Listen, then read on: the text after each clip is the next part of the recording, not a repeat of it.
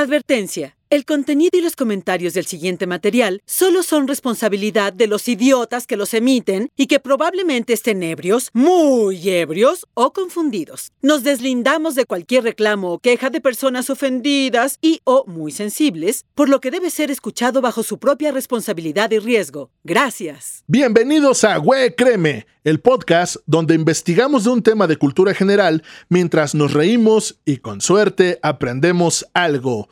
Quizá. Hola señores, ¿cómo están? Yo soy José Luis.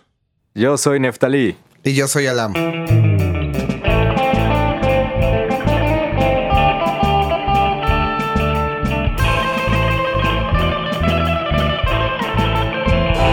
¿Cómo andan? ¿Qué, ¿Qué cuentan, chavos? ¿Cómo han estado? Pues sacado de onda yo. ¿Te espantaste con el tema de hoy? Sí, la neta sí está. Un tema bastante difícil, ¿no? Difícil, eh, interesante, complicado. Eh, hablábamos en un podcast del apocalipsis, ah, el de la. El de las fobias, ¿no? Creo que sí. Ajá. Del apocalipsis Del zombie. apocalipsis los- zombie. Ajá.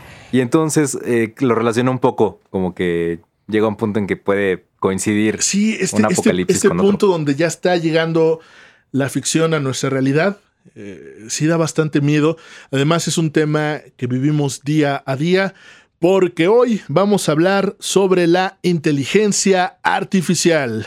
Es una distopia lo que se nos acerca Sí, con la inteligencia artificial. se oyó bonito, ¿no? Sí, está, está rudo. Y justo como dices, es algo curioso que lo traemos ya en las manos. Yo me acuerdo cuando era morro, yo pensaba, ay, ojalá algún día haya como una tele chiquita que yo pueda ver antes de irme a dormir. Claro. Una tele así compacta. Y ahora que lo tenemos, no, como que no la apreciamos. ¿no? Igual, sí, ¿no? Vemos la YouTube. Pero ya es rutinario, ya Sí, es o sea, no. normal. Cuando yo era niño me operaron de un ojo y tenía como tres años. Y uno de los tesoros así familiares era la televisión chiquita de mi abuelito, que era un aparato pues, pues, grande, gris, pero tenía una pantallita, güey. Era así como, oh, te lo prestaron para que estuvieras en la clínica, ¿no? Así. No estuvieras valiendo Ah, o verga sea, con pilas. Ajá. ¿Y cuánto duraban? No, no Una sé, muy poco. Sí. No, man, seguro Muy eran de esas pilas este, gigantes Sí. de, De las de linterna. ¿Y también ¿no? tenía radio? Sí, sí, Sí, era de esos sí, que tenían, sí, sí, sí. sintonizaban radio así de la Chido. forma analógica. Y, y mi ¿Interceptaba abuelito veía el partido rusas? ahí. ¿Mandé? ¿Interceptaba frecuencias rusas? Yo creo que sí. ¿Por qué Era de no? banda ¿Por qué no ancha. iba a ser, De banda ancha. Al menos este la sabrosita y el fonógrafo sí la interceptaba, güey. Qué miedo. Eh, Bueno, empiezo, investigué so- sobre este, este, una definición. Sí. La inteligencia artificial, en español conocida como IA, en inglés como AI, es la combinación de algoritmos planteados con el propósito de crear máquinas que presenten las mismas capacidades que el ser humano. Una tecnología que todavía nos resulta lejana y misteriosa, pero desde, que hace, desde hace unos años está presente en nuestro día a día a todas horas. Para esto consultamos a dos expertos en computación, Stuart Russell y Peter Norving, que nos dan varios tipos de inteligencia artificial. La primera, sistemas que piensan como humanos. Automatizan actividades como la toma de decisiones, la resolución de problemas y el aprendizaje. Un ejemplo de esto son las redes neuronales artificiales. ¿Neuro qué? neuronales. Escuché algo muy feo. ¿Ah, sí? ah, sí. No, no, no, no, no. Neuronales. Eh, inspirándose en el comportamiento conocido del cerebro humano, principalmente el referido a las neuronas y sus conexiones, tratan de crear modelos artificiales que solucionen problemas difíciles de resolver mediante técnicas algorítmicas convencionales. También tenemos los sistemas que actúan como humanos. Se trata de computadoras que realizan tareas de forma similar a como lo haría una persona, en este caso los robots. Sistemas que piensan racionalmente.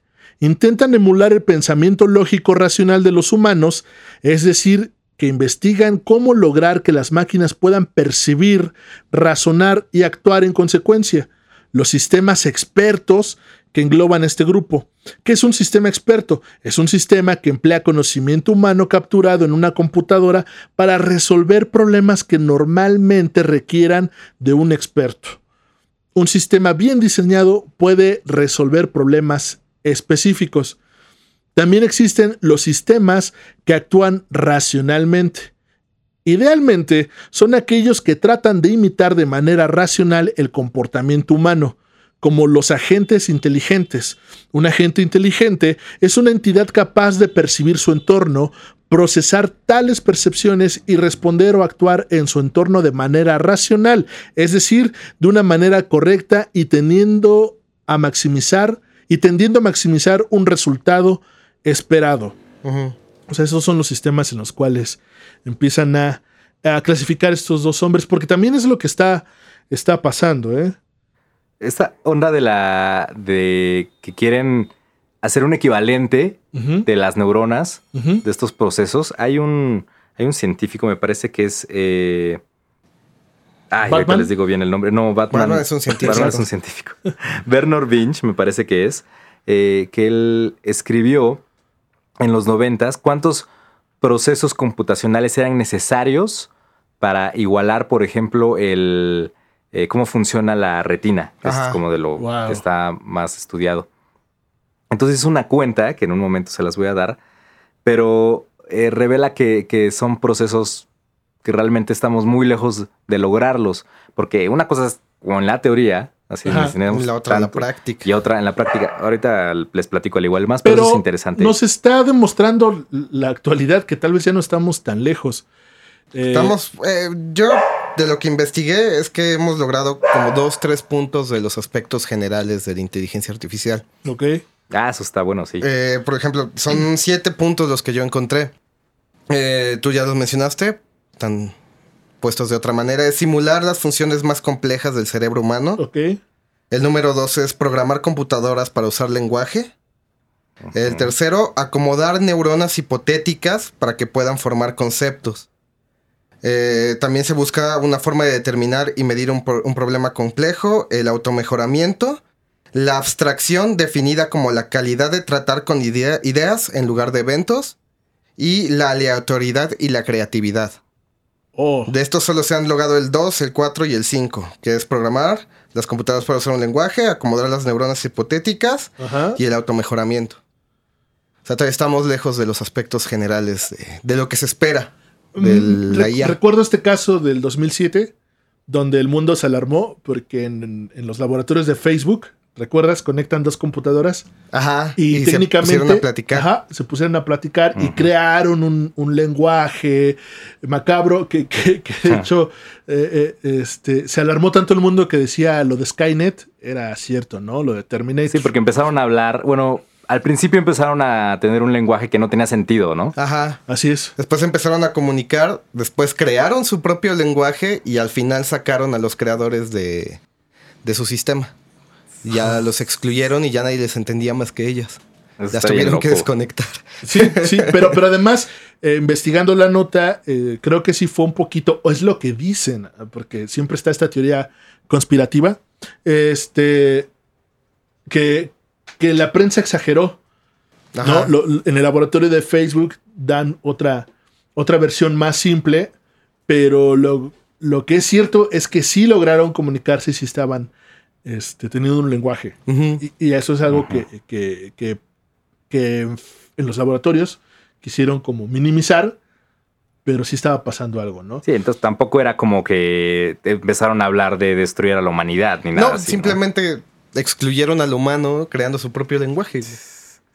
Igual creo que fue Google el que puso una computadora y diseñar imágenes Ah, sí. abstractas de, no sé, un perro, Ajá. basándose en toda la información que le soltaba Internet y creó unas monstruosidades. Wow. Sí, Tremendas. es cierto.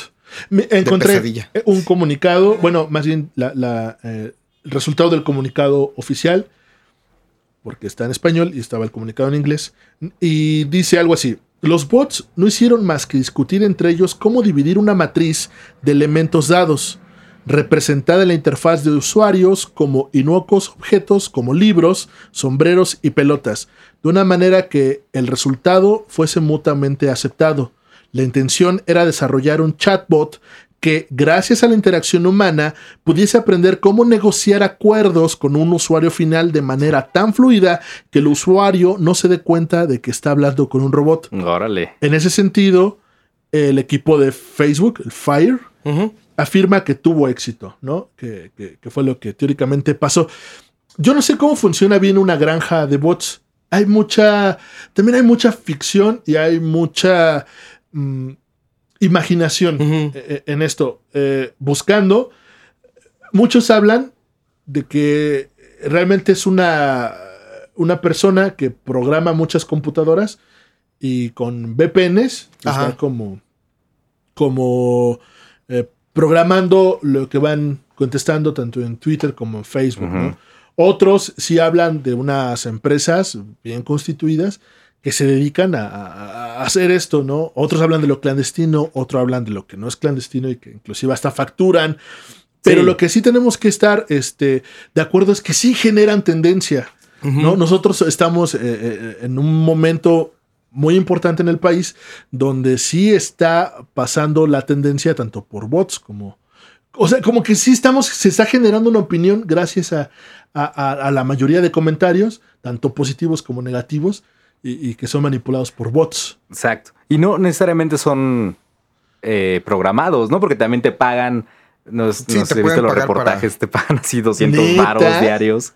Para que tú Eh, empieces a tuitear o a postear, y hacer Había spam. hasta, creo que oficinas tal cual, donde tú ibas y estabas ahí dedicándote a- al Twitter, a, a poner lo que, a tirar mierda o... Vice tenía un documental, bueno, Un un, fragmento de un capítulo de un tipo que tenía en su casa, así tipo vecindad, a varios programadores, ¿no? Y que él, él inclusive dijo que él podía ayudar a decidir quién, quién sería el próximo presidente de México. Justamente sale Ah, sí, era un este un peruano. algo, algo Era así. un, un- un sudamericano. Vamos a ponerlo en las que, notas que de. dice Ahora que sí vamos a poner notas. este, eh, sí, justo influyó en la elección. O que le Exacto. pagaron para que influyera en las tendencias. Ahora la del 2018. Exacto, sí, sí, sí.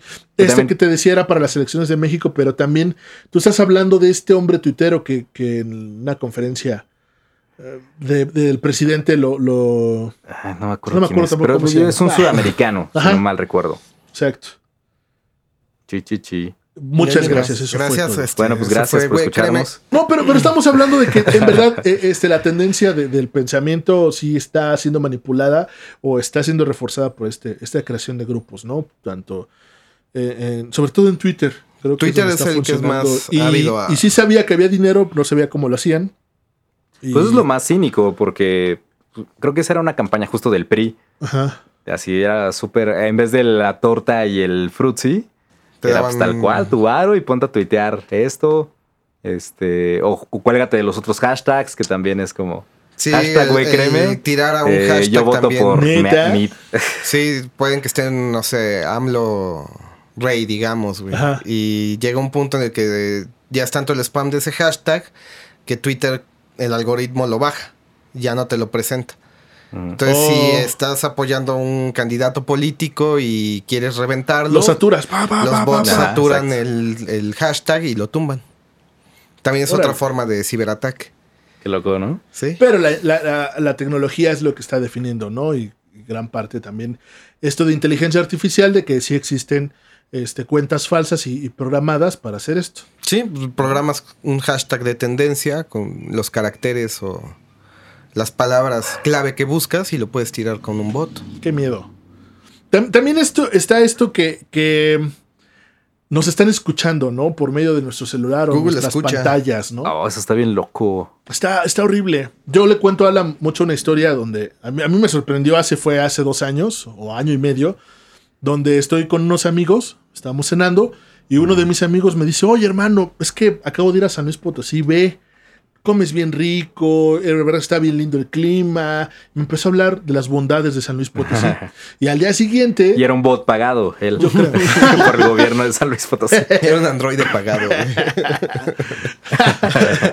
No lo había pensado. y, y- y- y al día siguiente me sale publicidad de visita a San Luis Potosí. Híjole. Eh, Así dices, bueno, aleatoriamente, ¿qué Sí, pudo qué haber probabilidad pasado? hay, güey. Y, y- y otra, Mm, donde Yo tengo un- Claro. una Smart TV de una marca este, muy famosa oriental y el control empezó a fallar. Entonces le grito a mi esposa. Yo estaba en la- eh, así echado en la sala viendo la tele y le grito a mi esposa: Oye, tenemos que cambiar el control de la tele, ya no funciona. Y ya me dijo: Ah, pues cotízalo. Se acabó. Al día siguiente, en mis. este, no lo coticé, me dio flojera. Y eh, eh, en Facebook, en mis este, sugerencias de Mercado Ajá. Libre, aparece el modelo del No. control de la televisión. O sea, el- y aparte el Le modelo tomé exacto. captura y se lo enseñé a Lam. Güey, Ah, pasó esto. Y después me enseñó el control remoto. Ajá. Qué También el de la tele. No, es en serio, o sea, es en serio, o sea, Sí. eso sí me da bastante miedo.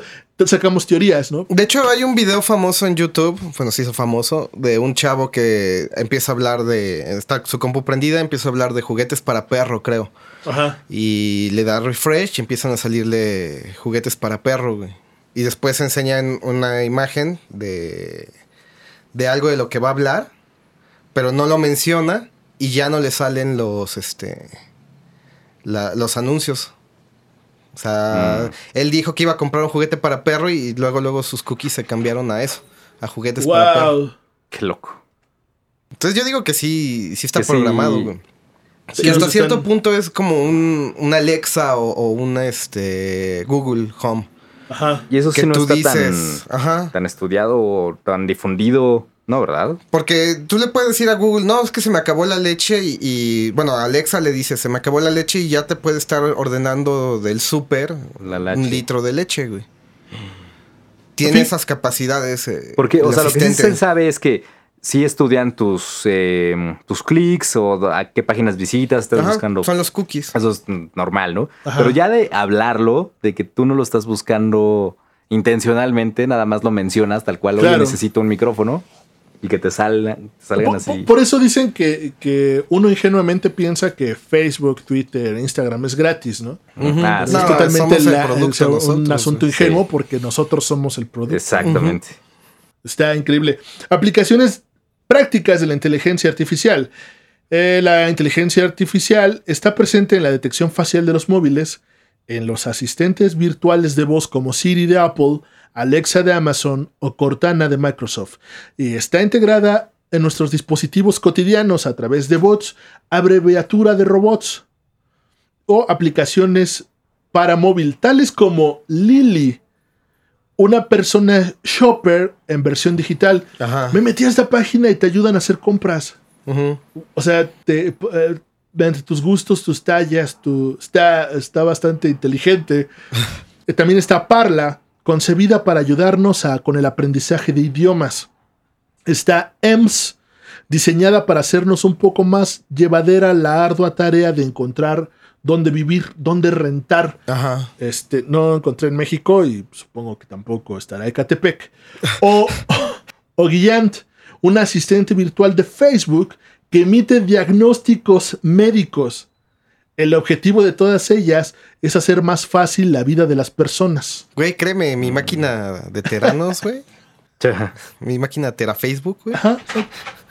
Sí, sí, Qué sí. miedo, Este- güey. Y, y sí, me metí, me metí a todas. eh, y sí, el- eh, esta de la sintomatología es este G-Y-A-N-T. Ajá. Eh, sí, le vas poniendo tus síntomas y haces exacta y te, te da un resultado exactamente lo mismo que cuando le preguntas a, A Google. Google. Google. Tengo, este, me duele la cabeza, ¿no? No, mo- Motivos de que te duele la cabeza. ¿no? Ajá. Este, De hecho, hasta salió un meme de eso. Sí. Y este. Y. O, o- o los medicamentos, ¿no? ¿Para qué tomar paracetamol? O, y, y- y que las páginas de, de, de todas estas, este, tanto farmacéutica como de usuarios, como de químicos, pues te recomiendan para qué se usa y tú te vas llenando de información. Que justamente es lo que tiene un doctor, ¿no? Esa, eso lo tiene ellos bien aprendido. Pero aquí lo, lo tienes en internet, pues estos cuates juntaron todo eso y sí te dan Lo programaron Sí, para ajá. hacer un Qué loco, diagnóstico. pero también puede chido. ser peligroso, ¿no? Sí, no, un mal totalmente diagnóstico. peligroso. La automedicación sigue Sí, siendo no. un problema, No lo hagan. ¿no? Una malpraxis de, de Gantt, güey. Te recomienda medicamento para la esquizofrenia, güey, y solo tenías un resfriado. Sas. Imagínate, güey. Sería bien loco, ¿no? Puede pasar, güey. Podría pasar Skynet. un error, sí. Ta- ta- También estuvo este, en ese año, gracias al 2007, lo de esta chica, ¿no? Que se llamaba Sarah O'Connor. Sarah Connor. Y que le empezaron a tuitear. O sea, sí, sí, ese era su nombre real. Sí, de hecho, claro. no sé si es un bot No manches, qué chido. o qué es, pero ah, eh, está el T, no me sé bien el número de Terminator, pero en. Twitter está esa cuenta Ajá. que le tuitea a todos los Sarah Connor que encuentra en Twitter. ¿Sarah Connor? Preguntándoles, güey. Está, está bien No, y, cagada, y me acuerdo mucho de ¿Han este visto a caso. este niño? Porque fue también creo que muy ligado a lo de que las, las máquinas se comunicaron, lo que les cuento en el 2007 de, de lo de las máquinas de Facebook. Y esta mujer, en verdad, ya amigos, en verdad no soy yo, o sea, no soy la de la película. Y, y toda la banda, ¿cómo sabes? ¿No? O sea, Es que aparte trabajaba en robótica. ¡ay, Ah, sí! además. Trabajaba en algo de robótica y por eso le empezaron a bullear con eso, güey. Chale.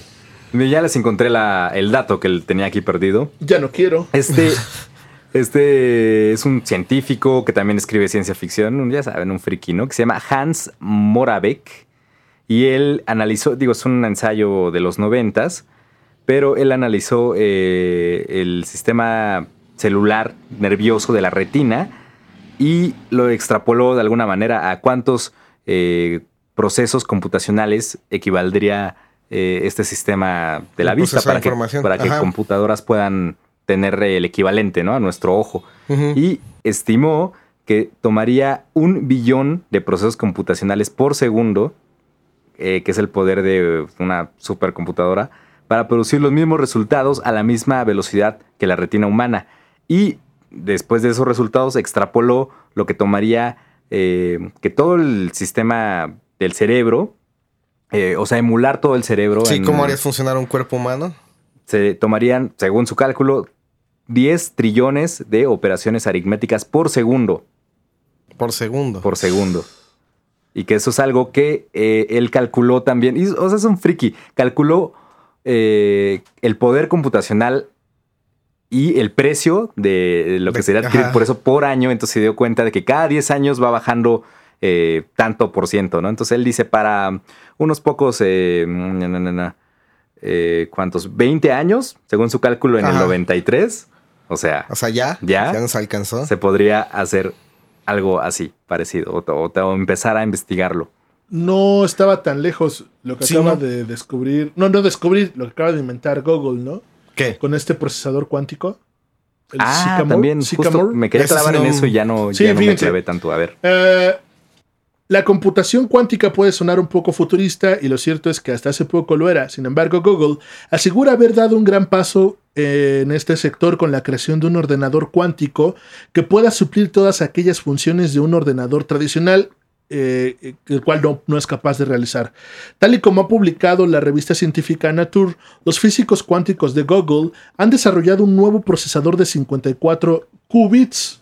Ujú. Ajá ¿Y cuánto es un COVID? llamado Skymore, que está compuesto por cierta lógica cuántica de alta fidelidad eh, rápida. Para realizar las pruebas de referencia, cabe destacar que un qubit no funcionó correctamente, por lo que el dispositivo solo funcionó con 53.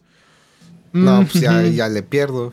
ah, pues sí, ya no, ya no lo voy a Ay, cargar. la Ya no la- la onda de la física cuántica Ajá. está bien complicada. Según lo que lo poco que yo ¿Que sé, tú no lo entiendes? es que Mm, una partícula está y no está al mismo tiempo, ¿cierto? Ajá. Schrödinger. Sí, sí, sí. Algo así. Sí, sí, sí. O que está, o que no sabes en qué lado está. No puedes O puede- calcular la posición real. Exacto. Es eso. y puede estar este en cualquier parte y eso que en la computación qué onda No, no sé si No se sé. refiere a eso de cuántico. La Sí, computadora sí, sí, cuántica, sí. ¿sí? sí según lo que vi sí Sigo leyendo y vemos si A ver. encontramos algo. Google asegura que este nuevo ordenador cuántico fue capaz de realizar una tarea específica que se le había encomendado en tan solo 200 segundos, cuando un ordenador tradicional habría necesitado nada más y nada menos que 10.000 años Ah, para madre. alcanzar un rendimiento similar. Para que nos hagamos una idea en lo que los ordenadores tradicionales, eh, la unidad de, form- de información se llama bit y puede alcanzar un valor situado entre el 0 y el 1, ¿no? El binario. sí En el sistema cuántico no hablamos de bits, sino de qubits y su valor puede estar entre el 1 y el 0. Y esto lo Ujú. hace bien complejo, güey. Sí, nada Sí. más así ya. Yo ya no entendí. Al mismo tiempo, Ah, claro, gracias o a una sea, propiedad... Ajá, está un bit un bit puede ser o uno o cero Ajá. no y pero tiene que ser Ajá. uno y el qubit Dice que está Pues- entre. puede ser Entre el los uno y el dos cero. ¿no? o sea puede ser uno y cero al mismo Ajá. tiempo. Ajá. Fuck. Justo lo que estabas como tratando de explicar. ¿no? Sí, es que está bien complicado. Al mismo tiempo, gracias a una propiedad cuántica de las partículas llamada superposición, ¿no? Ajá. Esto permite aumentar la capacidad de computación de manera exponencial con cada nuevo Exponencial. exponencial. Ah, tienes toda la razón. expo- Perdón, perdón. Sí. Expotencial. Exponencial, exponencial con cada nuevo. Es que expo- exponencial está más Está cabrón. más es cabrón, más, güey.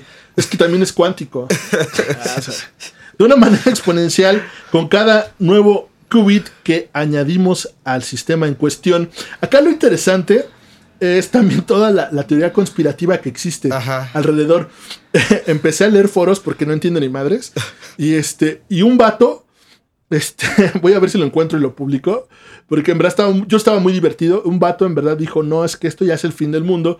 Porque imagínense, ¿en cuánto tiempo va a, a encontrar la, la solución para encriptar, descriptar la, la- las, Desencriptar. Ajá, la, eh, las contraseñas, la seguridad Mm. de los bancos? Ajá. ¿no? Los Es esto códigos ya- nucleares. sí. Ajá, Sí. exacto. Ay. Y empezaron también por allá. Si toma conciencia Ajá.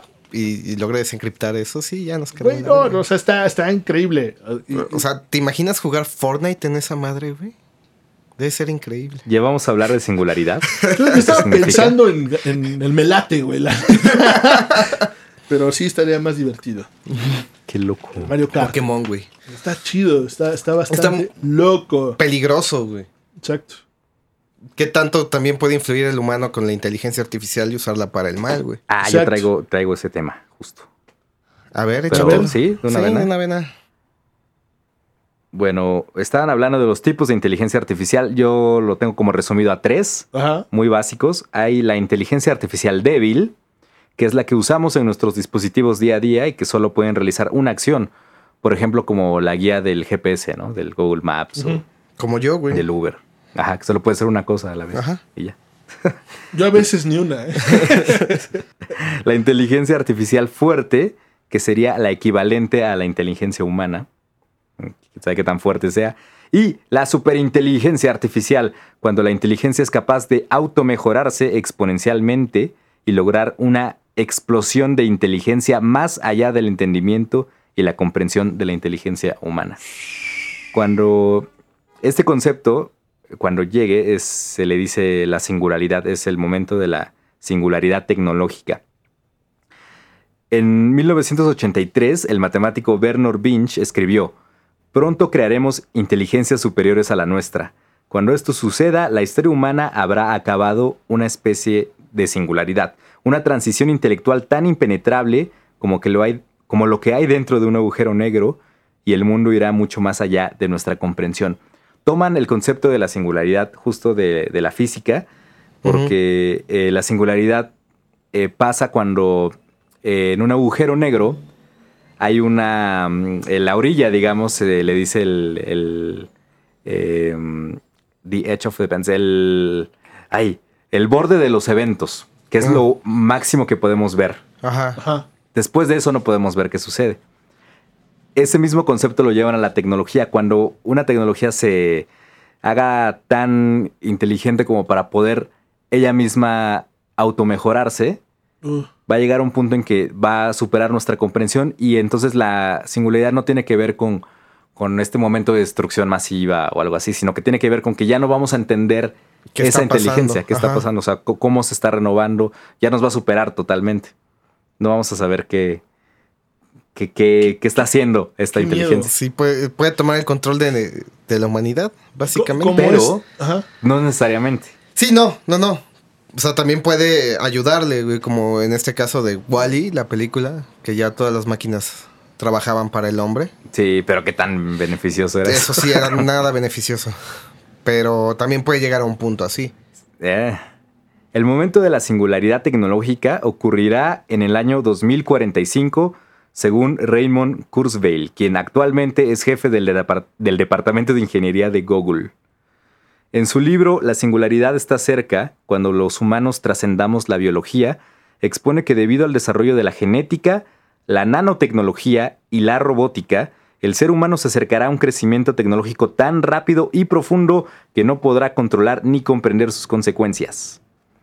Otras posibilidades es que los humanos logremos ser una interfase con las computadoras, por ejemplo. ¿no? O sea, que nosotros eh, podamos subir, no sé, quiero aprender eh, Jiu-Jitsu como en Matrix, ¿no? Y te subas la- Justamente iba a citar Matrix. a ese programa del, de aprender Jiu-Jitsu, lo que sea, que hagamos una interfase y... Que interactúes con la máquina. Sí, exacto. Que hagamos una simbiosis con la máquina.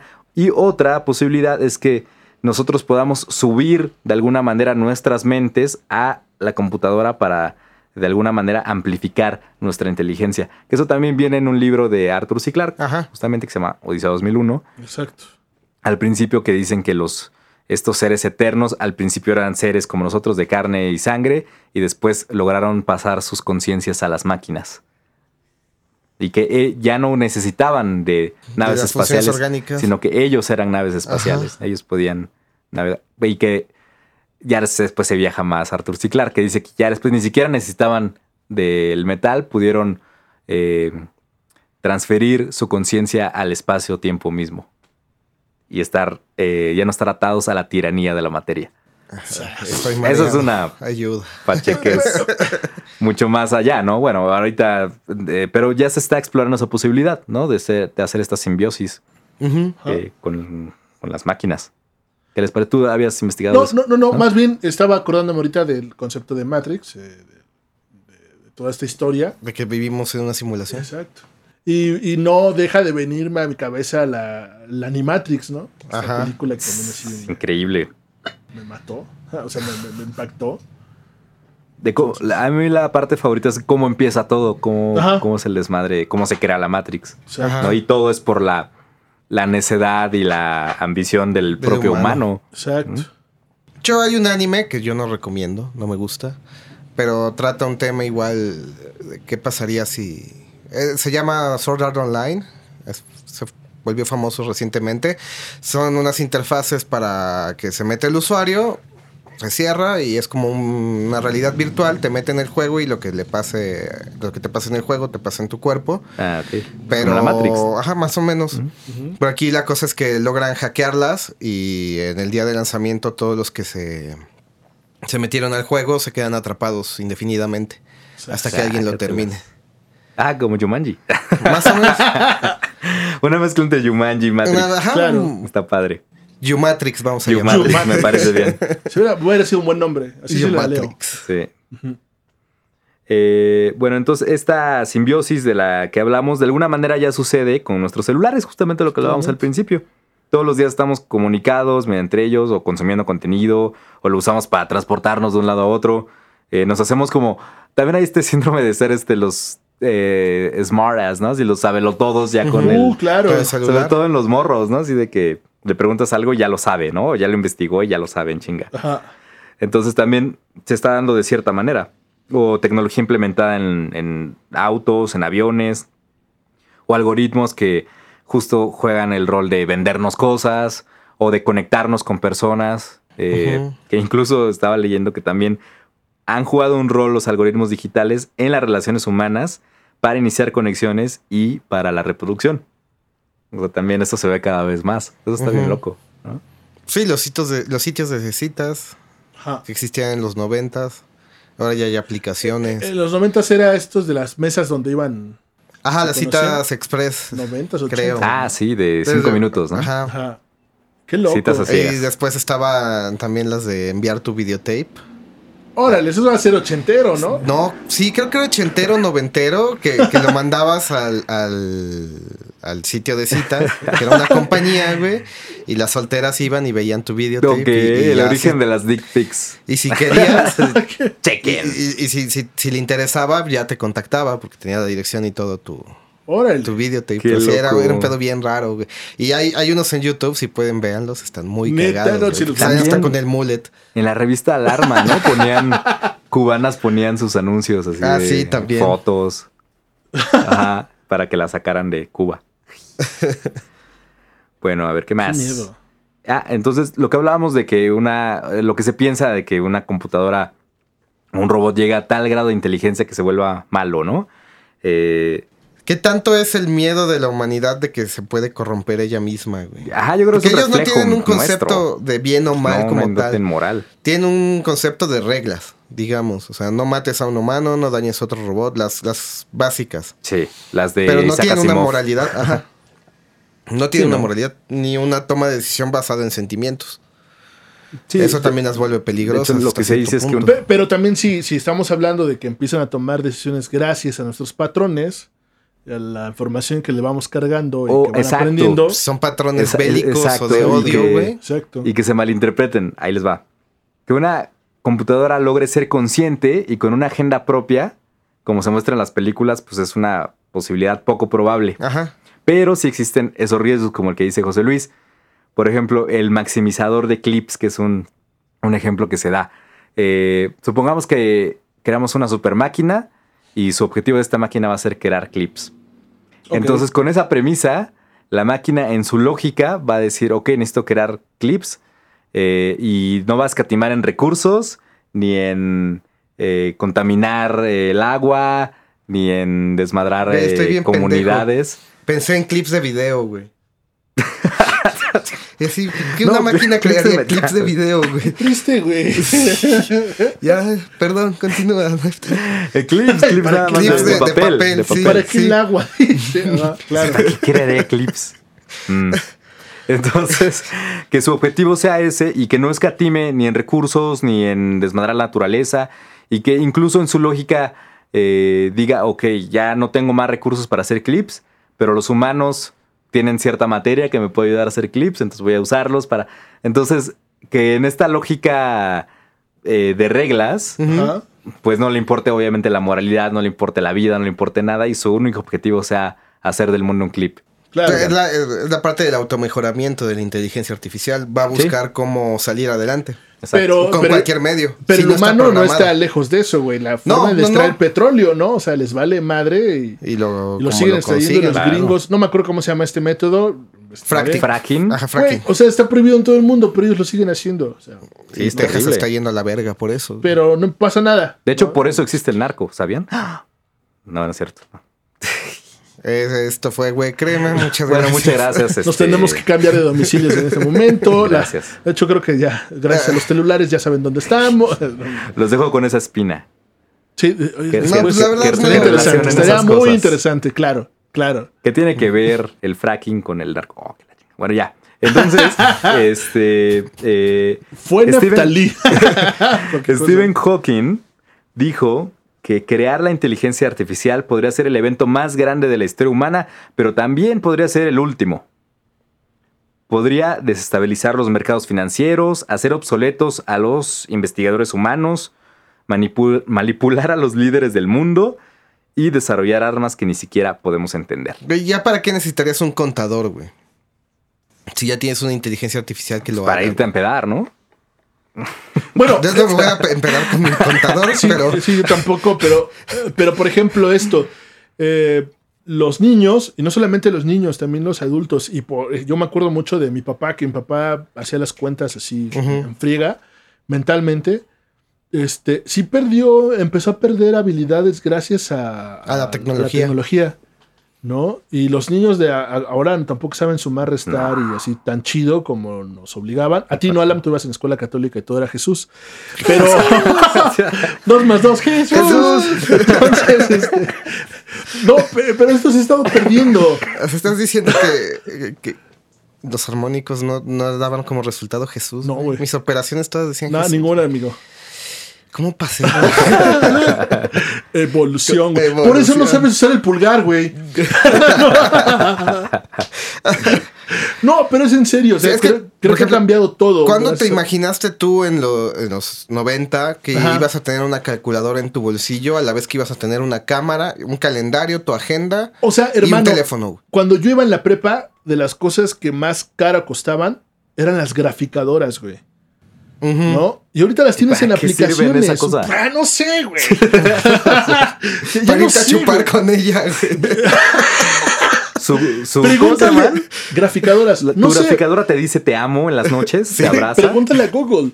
No, o sea, en verdad, e- eso está bien, bien, bien canijo.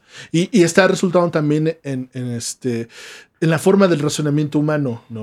Lo- yo veo a mis sobrinos y, y en verdad se tratan de dar una escapada con el celular. O sea, tan así que en su casa, así con mi cuñado, tienen la regla de no celulares, güey. Ajá. O sea, porque quieren buscar el convivio a fuerza, pero tampoco son muy felices conviviendo los chavitos, güey. Porque son niños, güey, porque, porque el Quieren mundo los está güey. consumiendo, no porque sea su forma de pensar de ellos. güey. Entonces, Sí, y también nos pasó a nosotros un poco porque, o sea, ya había Nintendo, había PlayStation. y Pues, ¿Qué prefieres en una Sí te fiesta? claro, sí. claro. Pues, estar jugando, Sí. ¿no?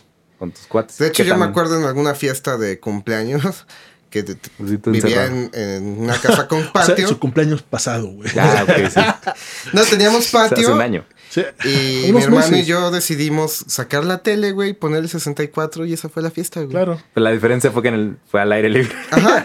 Teníamos el patio entero para correr, algo de comer. Sí, sí, sí. jugar fútbol, hacer lo que se nos diera la gana. No, nos la pasamos jugando Zelda o Ocarina of Time. Pues. Todos los chavitos que asistimos.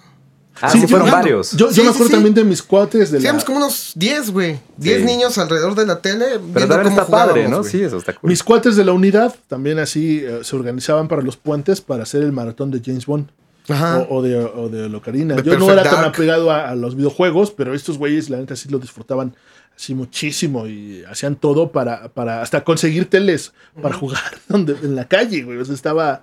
Sí, está bien, lo entiendo. Pero, pero creo que ahorita están más expuestos los chavitos, ¿no?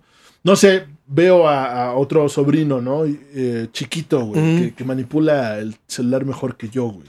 Bueno, ¡Qué, qué miedo! Bueno, eres un O sea, señor. no es como muy complicado. Ya. Si con dificultad manejas la consola, ver, pero, pero tú investigaste de inteligencia artificial en videojuegos. ¿no? Yo tengo algunos casos ver. cagados de inteligencia Venga, intelig- eh, de- de- de- artificial. si yo tuviera ser- inteligencia sí, claro, artificial, al rato vas a. no me trabaría, güey. Vas a escribir y vas a. En el celular y va a hablar por ti, güey. Ah, ya lo hacen. Ah, sí. Sí. Black Loquendo, Mirror, ¿no? güey. Ya nos alcanzó Black Mirror. Loquendo, ok. La- ¿Qué, güey? No, no, ya, ya. Pues nada más tengo como ejemplos de, de cómo ha avanzado la inteligencia artificial en los videojuegos. Ajá. Yo me acuerdo perfectamente que antes estaban programados para hacer una acción nada más. Y ahorita tenemos ya videojuegos que han alcanzado el nivel que hacen, toman decisiones sobre la marcha. Algo que nunca se había visto. Hay un juego que se llama Fear. Es como terror misterio con los demonios. Pero aquí lo curioso es que te enfrentas contra un ejército de humanos que son capaces de tomar sobre el vuelo decisiones aleatorias, como te pueden flanquear, como te pueden atacar directo, como se pueden pelar. Qué loco. Tomar la decisión de que es tan peligroso, que eres tan peligroso para ellos, Como. que se escapan, güey. Y ya no los vuelves a ver, güey.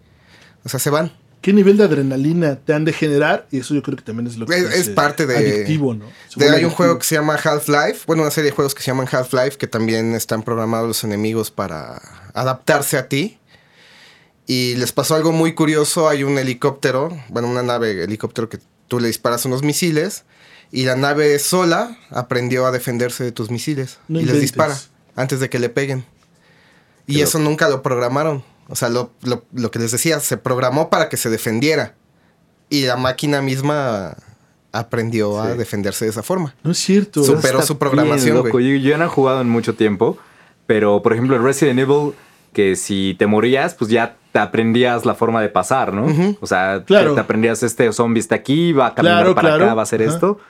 Y calculabas. Y ahora ya es imposible entonces hacer eso porque. Porque es Ya es muy más complicado porque es aleatoriedad, güey. Hay un juego que se llama Left 4 Dead y Left 4 Dead 2 que tiene una madre que se llama director de inteligencia artificial. Es un motor programado dentro del juego que hace eso, aleatorizar todo. Te, ale- te pone un mapa aleatorio. Si tú decides irte por la ruta fácil del mapa, digamos, puede que te tire un enemigo fuerte. Si el mismo juego ve que tú te estás alejando de tus compañeros de equipo, puede que te mande una horda de zombies, puede que te deje en paz, puede que te vaya peor. Quién sabe. Te controla el clima, te controla las luces, controla todo lo que estás haciendo y hace la experiencia única en cada Sí, partida. exacto. Wow. Y Grand Theft Auto también. Ese me sorprende porque generaron una ciudad completa independiente. Ah, sí, es lo que justo veía en los, en los videos estos de YouTube de este güey que los dobla. Ay, ¿cómo se llama? Ay, no me acuerdo en español, que lo hace muy bien. Porque él nada más se para a ver qué va a pasar en la ciudad y, y entonces estás ahí viendo eh, no sé, que choca un coche con otro y llega la ambulancia, se arman los balazos y ese güey sin hacer nada, así nada más ahí parado viendo. Y la ciudad nunca para, güey. O sea, tú puedes estar así como dice Neftalí, detenido nada más viendo y la ciudad sigue su curso. Qué loco. Wow. Y ya cuando interactúas con ella, cambia su forma de, de, de actuar, digamos. De, de- No, te, te vuelves un elemento suceden. más, ¿no? Te vuelves a su. a Sí, su- y por ejemplo, si estás actuar. asaltando un mini super, voy a asaltar el mini super. Este, puedes amedrentar al, al dependiente y le puedes encañonar, puedes disparar a este, al aire, puedes dispararle al lado.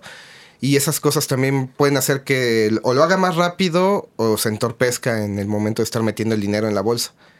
Entonces le da como más vida a todo. Y te pueden apañar también los clientes así. Sí, sí, sí. ¿Eso Y pasa? es más, si tú estás por atropellar a un güey, un peatón, Ajá.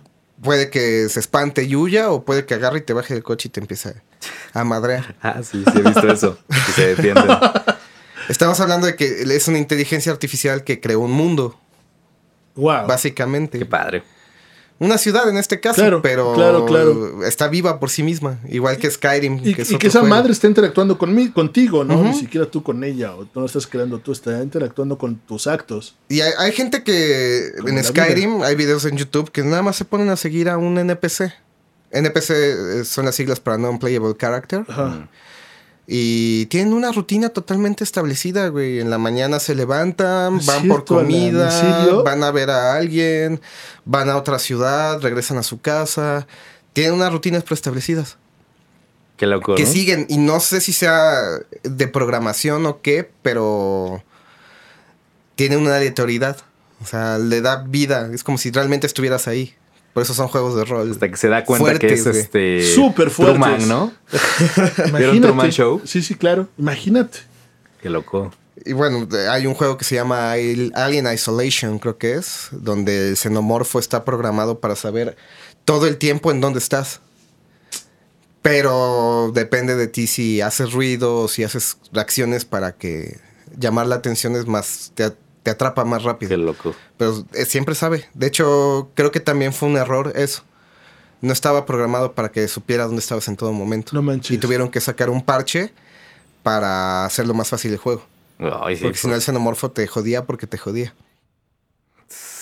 qué Qué loco. miedo. O sea, ya vemos casos de que la inteligencia artificial sí puede tomar el control, güey. Y lo toma para mal.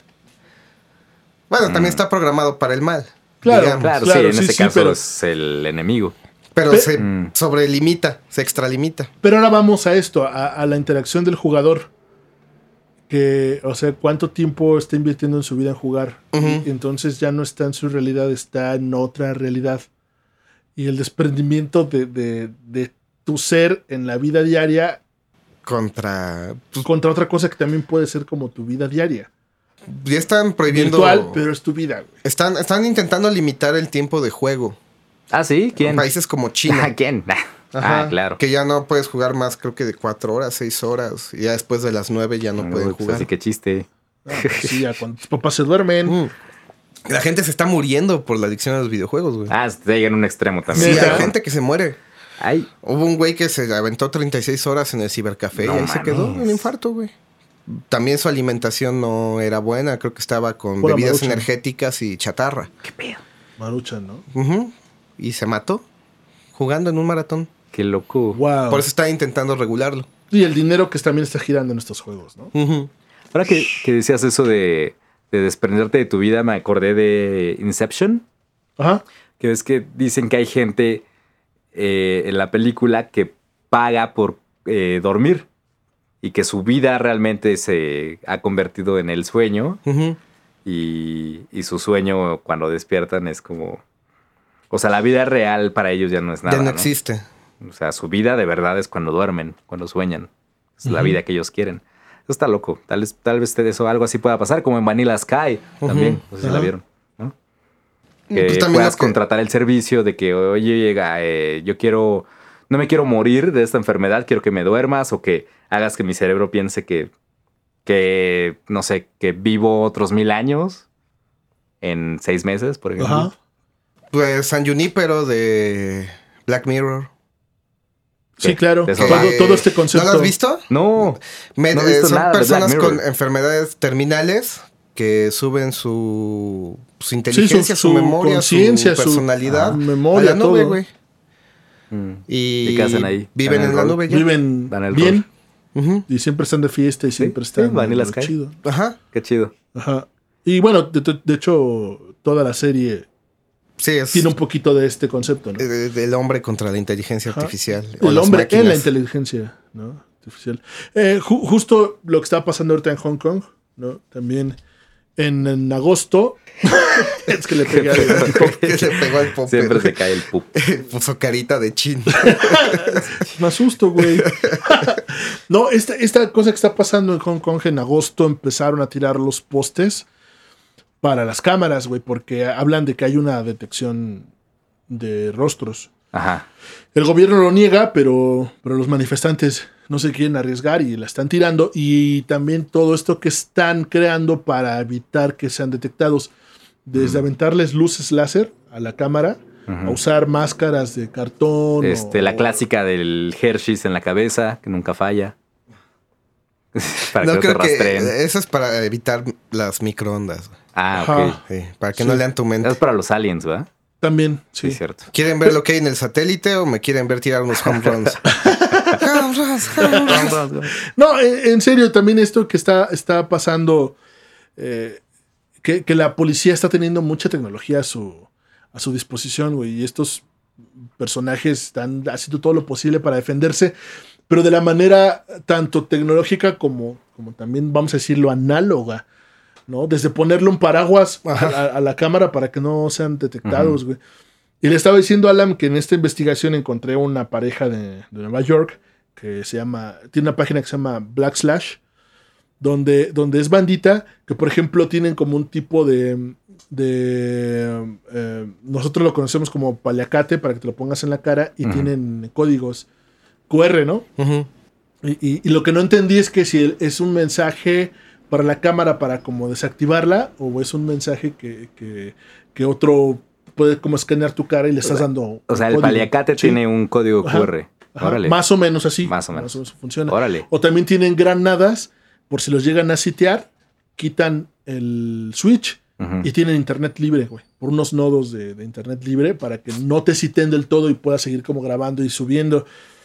O también lo que está pasando ahorita, güey, está bien, también bien raro y bien, da mucho miedo, es que mientras tú estás en la protesta, con tecnología, los policías están escaneando tu teléfono y te están sacando los datos, güey. Qué loco. Entonces, estos, estos vatos también inventaron un repelente, ¿no? Así para, para bloquear, cabrón. No está bien. Está- o sea, o sea, sí, ¿cómo sí. juega la tecnología de los Ajá, dos lados? ¿no? Y está pasando, o sea, actualmente está pasando. Ahorita Sí. están eh, sitiados en la universidad, sí sabes. ¿no? En la universidad los que y, y los van a arrestar, güey. Ajá. De hecho, ayer o antier unos, se- hay unos videos donde unos chavos están tratando de salirse y no los dejan, ¿no? Y ya van a usar armas de verdad. No, está, está De hecho, bastante, empezaron a disparar duro. flechas. Exacto. Ah, los, los, los que protestan, ¿no? Los protestantes estaban Sí, está disparando súper duro los guamazos si pueden investigar, leer y todo también está y lo peor es que dicen, o sea, a mí, yo sé que me van a arrestar, a mí me vale, Ajá. pero no voy a dejar de pelear. No Pero ahorita están agotados, hermano. Ahorita los tienen sitiados, pero ya se ven agotados. O sea, ya, ya físicamente ya también están dando. Pues sí. este, pues ya, ya Pues sí, ¿no? Claro. está súper duro todo esto, ¿no? Y, y, Loco. y- y ver las imágenes y los desgraciados, estos policías, traen como un LED, ¿no? Porque llenan tanto de humo que se van viendo, se van siguiendo como por medio de LEDs. ¿Eso LED en dónde rojo, es? ¿Dónde está pasando? En Hong Kong. Hong Kong. Hong Kong. Y se están dando señales por medio de los colores de los LEDs. O sea, está. algo que parece muy sencillo. Yo- pero- ajá, justo pero yo creo lo terrorífico es la conciencia humana, justamente, Sí, ¿no? lo Más que el que, humano las- hace con... más que, que la propia tecnología, no sé.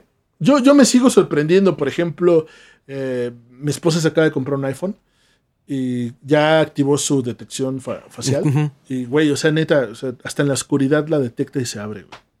Sí, por el propio reflejo de la pantalla. Sí, la luz que te echa, ¿no? Está- yo me sigue Mm. espantando todo eso, o sea, no sé. Yo fui muy renuente a darle mi huella digital a mi, cel- a mi celular, güey. Mm. Y me ganó la flojera, ¿no? Claro, pero, pero es en serio. código. Ah. Sí, pero es que eh, está increíble porque puedes levantar tu celular y ve, güey, ya se desbloqueó. ¡Qué Con la miedo! inteligencia, con la reconocimiento facial, güey. Aparte tiene el giroscopio que se siente que se levanta, se enciende la pantalla. Ajá. Ujú. Entonces ya te puede detectar. Sí, está, está de miedo, güey. Está- Escaneo de retina, güey. Lo que también leí es que lo que los humanos tenemos, que los robots no, es algo que se llama Corazón. Ah, Amor. Amor. Alma. No, es lo que se llama conciencia fenomenológica. Fenomenoide, fenomenoide. La experiencia, esto es Ah, sí, claro, poner las manos y correr está bien raro ese güey, ¿no? Cálmate con fenómeno. La conciencia fenomenológica Fenómeno. Ok. es la experiencia de primera mano del pensamiento consciente. A ver, ¿otra vez qué? La experiencia de primera mano del pensamiento consciente. Por ejemplo, Justin Hart de la Universidad de Columbia en Vancouver, Canadá, describe que es la sutil diferencia entre experimentar un atardecer y tener reacciones neuronales representando un atardecer. Sin esa conciencia, los robots son meramente zombies filosóficos, capaces de imitar la conciencia, pero no de poseerla. Pero se puede ver también de otra forma, que los robots tengan la habilidad de tener los mismos pensamientos que los humanos, pero sin ningún sentido de ética ni moralidad, como ya habíamos hablado. Pero hay algo que yo estaba clavándome y cada vez me, eh, teniendo más miedo. Y descubrí un podcast que se llama Singularity. Es un podcast en el que se entrevista a numerosos científicos y escritores sobre la singularidad tecnológica. A eso se dedican. Como el de Marta de baile, ¿no? Como el de Ajá. Marta de baile, Martita pero, idéntico, pero con de un poquito más de- de cuerdas. eso, ¿no? Sí, de hecho, es una copia de lo que está. Yo, yo también lo escuché para, para hablar de ese programa. De hecho, creo que le invitaron a- cuando Ajá. el colisionador se estrenó. Ahí estaba ahí. Sí, Yo sí. creo que Marta de baile podría entrevistar sin pedos a Noam Chomsky. Sí, sin Así bronca, ¿eh? fácil, Sí, sin pedos. Así sobre todo por el pinche acento. Más porque es una tulpa. Bueno, ajá. No, en- entonces en este podcast entrevistan a Noam Chomsky, que, bueno, si no lo conocen, es uno de los grandes intelectuales del siglo XX. Eh, Filósofo, ¿no? eh, filósofo, también lingüista. Él creó bases eh, de la sintaxis que se usan en, en la ingeniería, en la robótica. Él creó lenguaje que se usa en la computación. Entonces, es, un, es- un güey muy cabrón. Entonces, en este podcast lo entrevistan sobre la singularidad y dice que es muy complicado llegar a tal punto.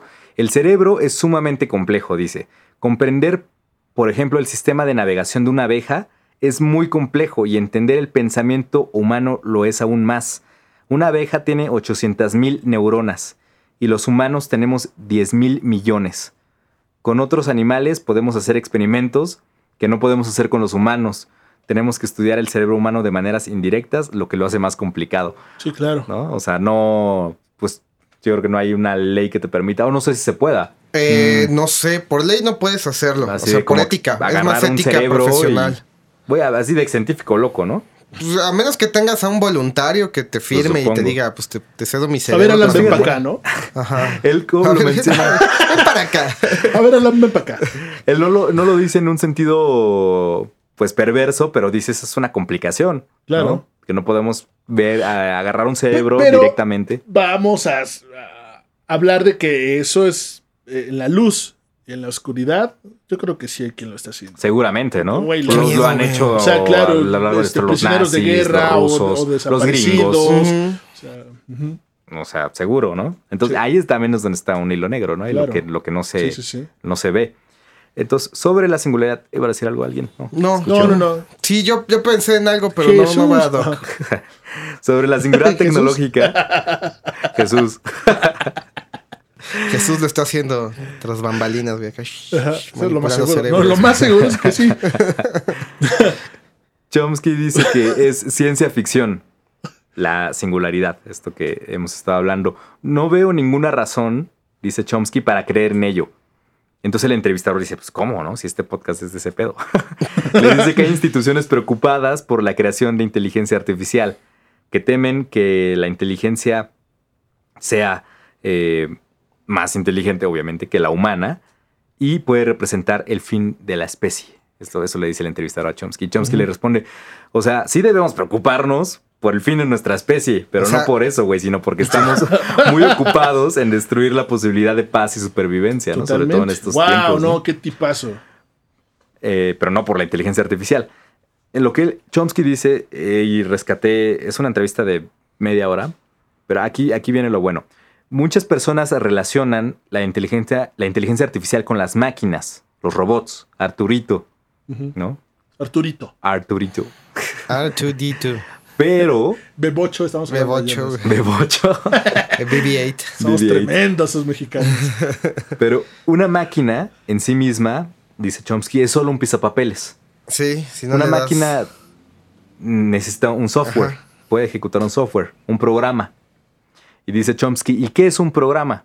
Aquí me encanta porque justo como es lingüista empieza a definir, ¿no? Y, y gracias a que definimos podemos entender. Totalmente. ¿Qué es un programa? Dice, un programa es una teoría escrita con un lenguaje muy complejo para que la máquina lo ejecute. Sobre la inte- inteligencia artificial, esta teoría o este programa puede dar perspicacia y entendimiento, pregunta él. Estas teorías, estas pruebas no lo hacen. Entonces la pregunta es, ¿podemos diseñar una teoría o un programa para ser inteligentes? Para ser inteligentes de verdad, o sea, no para eh, seguir estas reglas o, esta, o, o estas instrucciones, sino ser inteligentes de verdad. Lo que dice Chomsky es que estamos a eones de lograr algo así, si no podemos entender ni siquiera nuestro propio cerebro. Claro. Pues de hecho, se ha intentado eh, en el aspecto de la creatividad que una Mm. máquina haga, escriba. Un Una sitcom, creo que ese fue el experimento. Que, que se le metió un chingo de información de cómo era una sitcom, scripts y scripts de cómo era la fórmula para hacer el, el sitcom perfecto. Y después le encomendaron la tarea de que hiciera el propio. Y fue incapaz. O sea, sí tiene pies y cabeza, pero a la vez no tiene lógica en el medio. güey. Eh, espera, ahorita actualmente, y búscalo, acaban de escribir así un, un Batman. Toda la información y creo que los fans están fascinados. O sea, vaya lo que voy. Pero Sí, es no, tiene lógica, pero es, es entretenido, güey. Ok. Pero hay cuál Sí, es la yo sí lo leí diferencia y- de, de, de que, ok, lo escribe totalmente la, esta, este programa. Y, por ejemplo, lo que hace Netflix, ¿no? Que usa el algoritmo para ver qué te gusta, qué director te gusta, qué tipo de historia. Y des- con esa información ya crean un producto. Pero no lo hace una inteligencia, sino que como No, reúnen toda la información. Tiene razón. Ajá. Ajá. Entonces, al igual debe haber una sutil diferencia, ¿no? Totalmente. Sí, no, aquí Mm. lo que postulan es que qué tanta creatividad podría tener. O sea, si quieres que escriba música, güey. Sí. Que te haga una coreografía, Porque una puede ser inteligencia artificial. güey. matemáticamente perfecta, ¿no? Puede ser, programas, pero ¿no? que- sí, sí, sí, Music in the Box, creo que se llama. Pero qué tanto es creativo realmente. Ujú. Claro. ¿Qué tanto es fórmula? ¿Puede una máquina o una inteligencia artificial tener inte- eh, inteligencia artificial tener creatividad? ¿Realmente? La introducción de este programa se hizo con ese programa, ¿no? Sí. De hecho, nada más se secuenció. De hecho, dijimos, este, música para el programa chafa. Y ya me la, me la tiró. güey. este científico corazón se rompe. Hans Mobarek que les mencionaba al principio, que es el que hizo la eh, de cuántos procesos computacionales el- requieren para eh, emular al cerebro humano, dice Para cambiar un foco, güey. que, que justo eh, lo dices de broma, pero bueno, puede hacer eh, y puede exceder, obviamente, la capacidad del humana en hacer cuentas, ¿no? En hacer algoritmos o, o en procesos matemáticos. Pero para cuando se trata de hacer cosas físicas, o sea, cuando le ponen brazos al robot, le ponen ojos, no puede cambiar un foco, ¿no? O sea, los, los robotcitos esos que pusieron a tirar a gol, güey, que nada más valen madre. Sí, o sea, van caminando ajá. y se caen. Y hay Ajá. una explicación, es que nuestra evolución como humanos nos ha obligado a obviamente interactuar con la realidad, a prender fuego, a hacer estas cosas. Y el pensamiento abstracto es relativamente nuevo. Eh, hacer cuentas, eh, hablar incluso. Eso es relativamente nuevo en nuestra especie. Y por eso Oye, una... ahorita que hablas, perdón, ahorita que hablas de este video de los robotcitos, ¿has leído los comentarios, güey? Generó mucho estrés en la gente. Ah, sí. Que no podían Que no podían, y, y inclusive ya se llegan a ver leer este, mensajes de, pero se van a vengar, pero, o sea, De hecho, es que sí Hay genera un mucho Pues no fenómeno, pueden meter un puto gol, ¿cómo se van a vengar? No, no, no, no, no, porque como, como son como graciosos, ajá. o sea, pero hay gente que está riendo Mm. Y hay gente que dice que empiezan a cuando sepan, se contestar van a como, vengar, güey. como bien estresados, güey. Eh, no sé si aplique en este caso, pero hay algo que se llama Uncanny Valley o el Valle de Inquietud, me parece que es en español, Ajá. que es lo que está afectando ahorita a, los- a nosotros como especie humana cuando vemos un androide o un robot ya programado, güey, que tenga este, Ah, características muy humanas. Porque tu cerebro lo detecta como ser humano por verse similar. como un ser humano, pero a la vez activa en tu cerebro el, el trigger de que Espérate, espérate, es como un cadáver, güey. Ajá. Ah, claro, como espérate, Sofía. Espérate, espérate. Ajá. Como, ajá, como la Sofía. ciudadana de Arabia Saudita. ¿Cómo que, perdón? No, no. Sofía, ¿no lo ubicas? Es un robot que tiene la ciudadanía saudí. No, no lo ubico. Sí, es una es un robot programado robot. para interactuar, para tener eh, relaciones sociales con la gente. Wow. Entonces re- reacciona a tus a tus expresiones y ya también tiene expresión un chingo de motores Oye, en qué la cara. estrés. Sí, es- eh, se llama un cannibali, güey. Porque tu cerebro lo detecta como un cadáver que se está moviendo, Un güey. cadáver vivo. Wow. Sí. Sí, sí, sí. Entonces Sí, hay por gente eso que es le muy friki. incomoda muchísimo. Es muy friki ver videos de esa morra o de otros robots parecidos. El Búscalo. Ayuwoki, ¿no? no, no inventes, qué estrés. Órale. En verdad, en verdad. Sí, Uncanny Valley. No sé bien cómo se dice en español. no, no, no me había preguntado por qué es tan incómodo verlos. Ajá. porque es Ajá. ve como ver un cadáver. Pero, pero vean este video de, de esos que son chistosos, de estos robots que quieren, no pueden meter un gol, pero vean el estrés que le genera en los comentarios a las personas. Qué loco. Está, está increíble esto. ¿no? Nos van a dominar. Un gol a la vez. Yo, yo tengo, yo tengo, eh, eh, un poco la, la seguridad y me da tranquilidad este meme, ¿no? Donde ya las máquinas gobiernan y encuentran un humano Ah, y sí. que lo convierten en rey para que, Que pueda, las antiguas escrituras, güey. les pueda desbloquear, ¿no? Y ¿Cuántos carros haces aquí, no? Y- El, Qué el miedo. captcha de demuestra que no eres un robot. Qué miedo. Conclusiones. Mm, mm, ¿Qué crees que me ha llenado un poco más de tranquilidad lo que acabas de comentar? De que lo Porque que la ficción, Chomsky, yo es que vivimos dije, en una ficción. Sí. O sea, sí, sí está pasando cosas. Esto de los videojuegos eh, me, me deja impresionado. Lo que está pasando en Hong Kong me deja impresionado. Las experiencias que he tenido con el celular y, y las y el experimento que, que me comenta Alan de este chavo que también ah, va a decir que va a comprar comida para perros. Sí me impresionan, pero lo que me acabas de comentar también me llena como un poquito. No sé, nada, nos Te da falta alivio. mucho. Sí. Yo- a Ustedes, si pudieran, subirían su conciencia a, a, a la- a un robot, a como la a nube. la nube. Vamos a decir, como a la nube. a la nube. No, ¿Se salvarían así si tuvieran no, güey, no, está muy canijo. No, no, no. Ah, quizá una copia de mi conciencia. Nada más por el morbo, güey, de ver qué, qué pasaría. O sea, no sin dejar de ser yo. Una copia fiel de, de lo que soy. Oye, yo pero tendría que haber un botón o algo para decir ya y muere, ¿no? Sí, un Güey, kill imagínate switch. vagar por millones de años y no. Pues que ya se vuelve relativo el tiempo, güey. ¿No El tiempo, si no eso? tienes cuerpo, si no tienes la parte orgánica, el tiempo ¿Y ya no te es. estresa eso? Es que no sé, Está bien loco, ¿no? Está bien loco. Yo he pensado eso así de, o sea, si pudiera lo haría, si tuviera el dinero, Ajá. O, o- o ni siquiera, bueno, ponle, eso es una cosa, pero si tuvieras el dinero Con para implantarte un chip, para implantarte un chip para poder leer más rápido, ¿o lo harías? Por Para ejemplo. leer más rápido, no. Yo creo Para que para- mejorar- por ejemplo, o para poder subirte los libros directo al cerebro. eso sí. ¿no? Que sea bioorgánico, digo, este, biotecnológico, como los androides que nos presentan en ciencia ficción, que, que haga- sean mejoras al cuerpo humano sin dejar de ser humano. Ah, pero eso es con la, ¿cómo habíamos dicho? Con los genes, ¿no? Con la, ay, eugenesia. Eugenesia creo que es, eugenetics. Sí, sí, sí.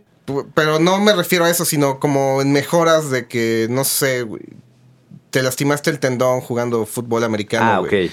Y ya la misma tecnología pueda Sí, generar uno de hecho, para ya ha pasado, ¿no? Ya güey. son este bio, biomáquinas, esos güeyes que ahora pueden correr más rápido porque ya no tienen eh, las limitantes del hueso y la carne y ahora tienen titanio. Sería ¿no? como, tener una Alexa en- implantada en el cerebro, un Jarvis, güey, de Iron Man. Qué loco. Sería útil, güey. Quién sabe. Bueno, no sé. Lo dejaremos para su consideración y para que usted lo reflexione. Pónganos en los comentarios. ¿Qué opinan? Sí. ¿Ustedes lo harían? Subiría Eh, su conciencia a la nube. Yo, yo creo que por ahí va la cosa. Más que, más allá de que, de que tomen conciencia, las máquinas, más bien de que nosotros nos hagamos máquinas Así es. de a poco. Es una opción. Pues regálenos su comentario, su opinión. Y hay mucho que pensar. Y escríbanos en Ay, Danita. Facebook y en Instagram. Estamos como We Créeme Podcast. Y o mándenos un email si usted vive en la era de las cavernas a gmail.com Sería mandarnos una carta, ¿no? Más bien. ¿Pero a Un dónde? telegrama, güey. A ver, da tu dirección. Este, ¿Cómo se llama esta madre? Un, este- Un código este- morse, güey. código Un Morse. código morse que nos escriban, güey. ¿Cuál es tu dirección, Alan? Oh, la- Este, calle siempre viva. Siempre yo 123. Bueno, pues muchas gracias. Esto fue Huecreme. Yo soy José Luis. Yo soy Neftalí. Y yo soy el ama. Nos estamos escuchando en la próxima. Misterio, acción, romance. Esto y más en el próximo episodio de Güey, créeme.